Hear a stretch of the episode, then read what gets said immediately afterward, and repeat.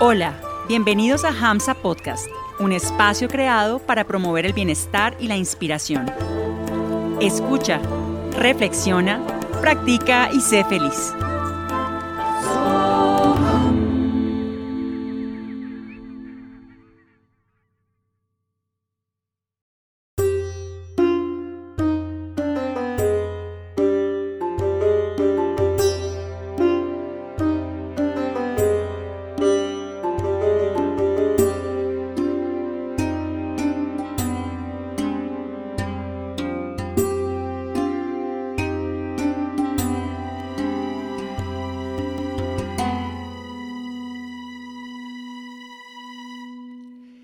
Según la filosofía Samkhya, todo el universo se puede dividir en dos categorías principales.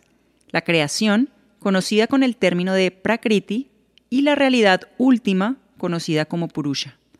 Según esta filosofía, todo lo que es cambiante, que no es infinito, es parte de Prakriti. Purusha, por el contrario, es la única realidad, es el único elemento inmutable del universo, lo que llamamos el ser, el alma. Dice esta corriente filosófica que todo dentro de Prakriti consta de tres cualidades llamadas gunas. Ellas están presentes en todos los aspectos de la creación y una de ellas siempre está más dominante que las otras.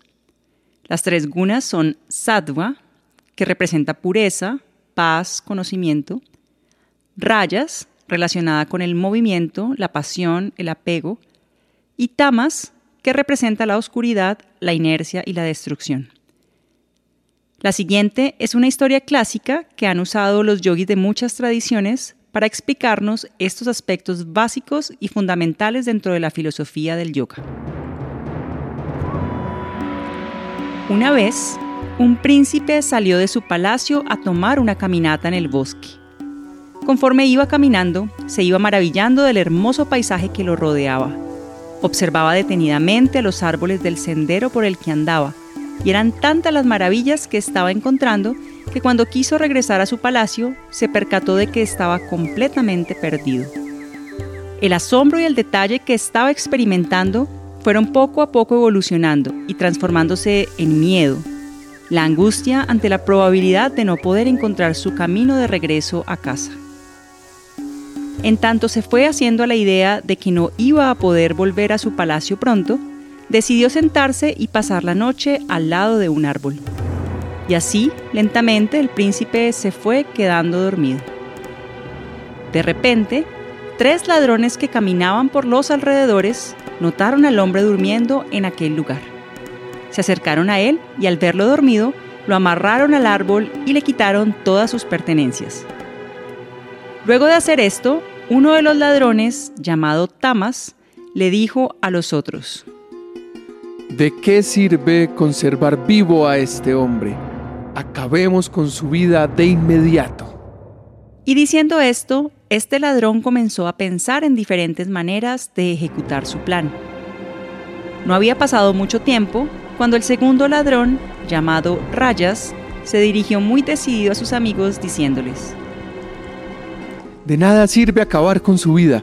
Propongo mejor que lo dejemos aquí atado al árbol y nos vayamos. Así no podrá ir a denunciarnos.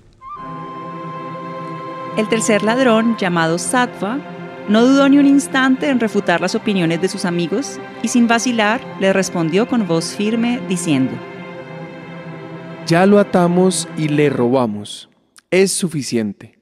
Mejor lo liberamos y lo llevamos de regreso a su palacio nosotros sabemos que es un príncipe y pertenece a su reino. ¿Por qué mejor no lo llevamos de vuelta a casa? Y así los ladrones discutieron durante la noche. Tamas pensó una y otra vez en las distintas formas en las cuales podrían darle muerte al príncipe. Rayas únicamente contempló la posibilidad de dejarlo atado allí. Por el contrario, Sadva acudió a su inteligencia y decidió actuar de inmediato. Al ver a sus amigos sumidos en su terquedad, aprovechó el momento de descuido, despertó al príncipe y le pidió que guardara silencio. Lo desamarró y se lo llevó caminando por el bosque de regreso a su palacio.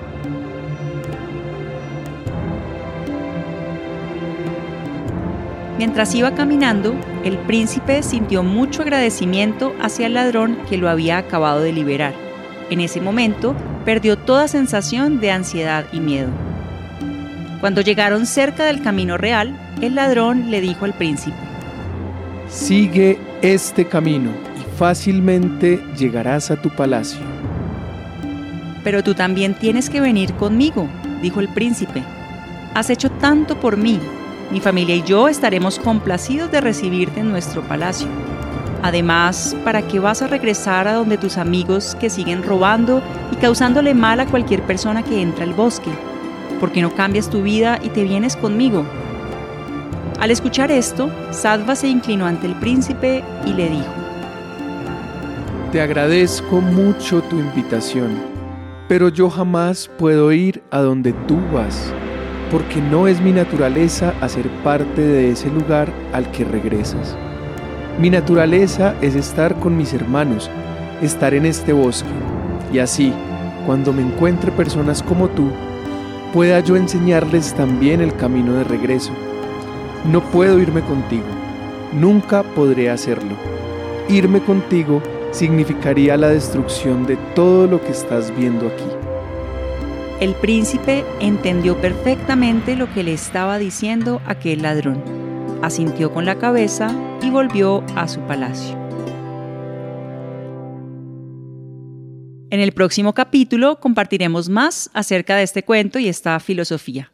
Comprender el significado de estos conceptos fundamentales de la filosofía del yoga nos permite tener un mayor entendimiento no solo de la creación, sino además de nuestra propia naturaleza interna.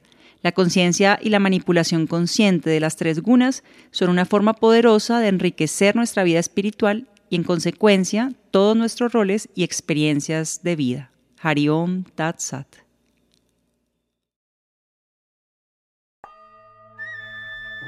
Gracias por permitirnos acompañarte hoy y por regalarte este espacio de escucha, práctica y reflexión.